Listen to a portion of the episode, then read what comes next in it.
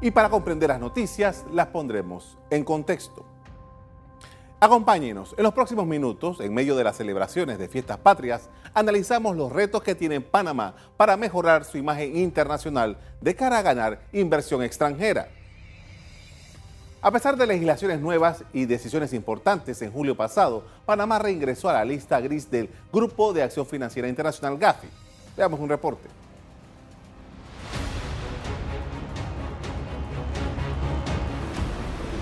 A pesar de los esfuerzos realizados por el país para el fortalecimiento de su marco regulatorio de acuerdo con los estándares internacionales, Panamá fue ingresada nuevamente en la lista gris del GAFI.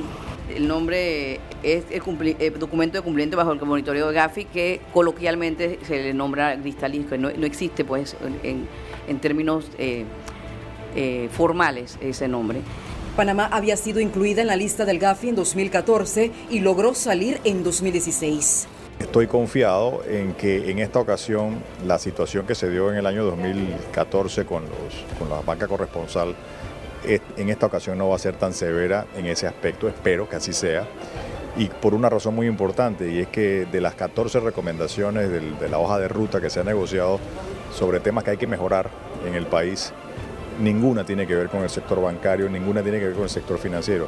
En realidad tienen que ver con otras partes de la, de la actividad económica y social de nuestro país que debemos ver cómo resolvemos. La primera inclusión del país en la lista gris tuvo impacto en la economía panameña, entre ellos la pérdida de más de 70 corresponsalías bancarias. Hemos recuperado 92 corresponsalías bancarias, es, lo que perdimos, más una cantidad adicional. Eh, yo creo que el mostrar rápidamente un plan de acción eh, eh, y un compromiso que yo siento que el nuevo gobierno eh, lo tiene y ejecutar rápidamente estos cambios para poder mostrar evidencias va a ser la gran diferencia. Por su parte, Gafi pidió a Panamá hacer más esfuerzos para salir de la lista gris sobre blanqueo de capitales. Nosotros tenemos que seguir avanzando con los temas que están pendientes que son un obstáculo para salir no solamente de Gafi, sino de cualquier otra lista. El sistema financiero panameño lleva años bajo la lupa de distintos organismos internacionales por la supuesta falta de transparencia. El reingreso del país a esta lista tiene un fuerte efecto en la imagen internacional, toda vez que allí queda identificado como un territorio con deficiencias para prevenir el blanqueo de capitales y el financiamiento del terrorismo. El nuevo gobierno entró a negociar con el GAFI en breve plazo y de allí derivó la necesidad de hacer cambios a leyes recién creadas a fin de poder cumplir con los 40 requerimientos que exige el organismo internacional para sacar al país de la lista gris. El Consejo de Gabinete aprobó a principios de septiembre una modificación del artículo 288J de la Ley 70 del 31 de enero de 2019 que penaliza la evasión fiscal con el propósito de disminuir el impacto económico de la inclusión en la lista. En su segundo informe de seguimiento intensificado de Panamá, publicado a finales de agosto, el organismo cuestionó la ley que penaliza la evasión fiscal como delito, indicando que quedan dudas respecto al umbral de la pena y que no se aprecia que se aborden todos los verbos rectores en la tipificación del delito de lavado de dinero conforme a la Convención de Viena y la Convención de Palermo. Los cambios a la norma deben ser aprobados por la Asamblea Nacional, mientras el GAFI planea hacer una revisión del estatus de Panamá a comienzos del próximo año. Veamos algo de la ley que penaliza la evasión fiscal.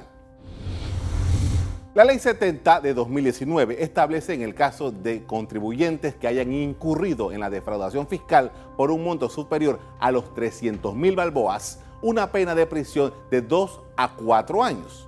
La modificación propuesta y aprobada en Consejo de Gabinete permite al evasor llegar a un acuerdo con la autoridad solo una vez y no aplica la excepción para los infractores reincidentes.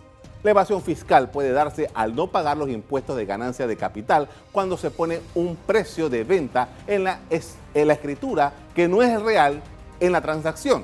Igual omisión podría ocurrir en las declaraciones de renta. La experiencia de Panamá ante el GAFI es de entrar y salir de las listas de reprobación.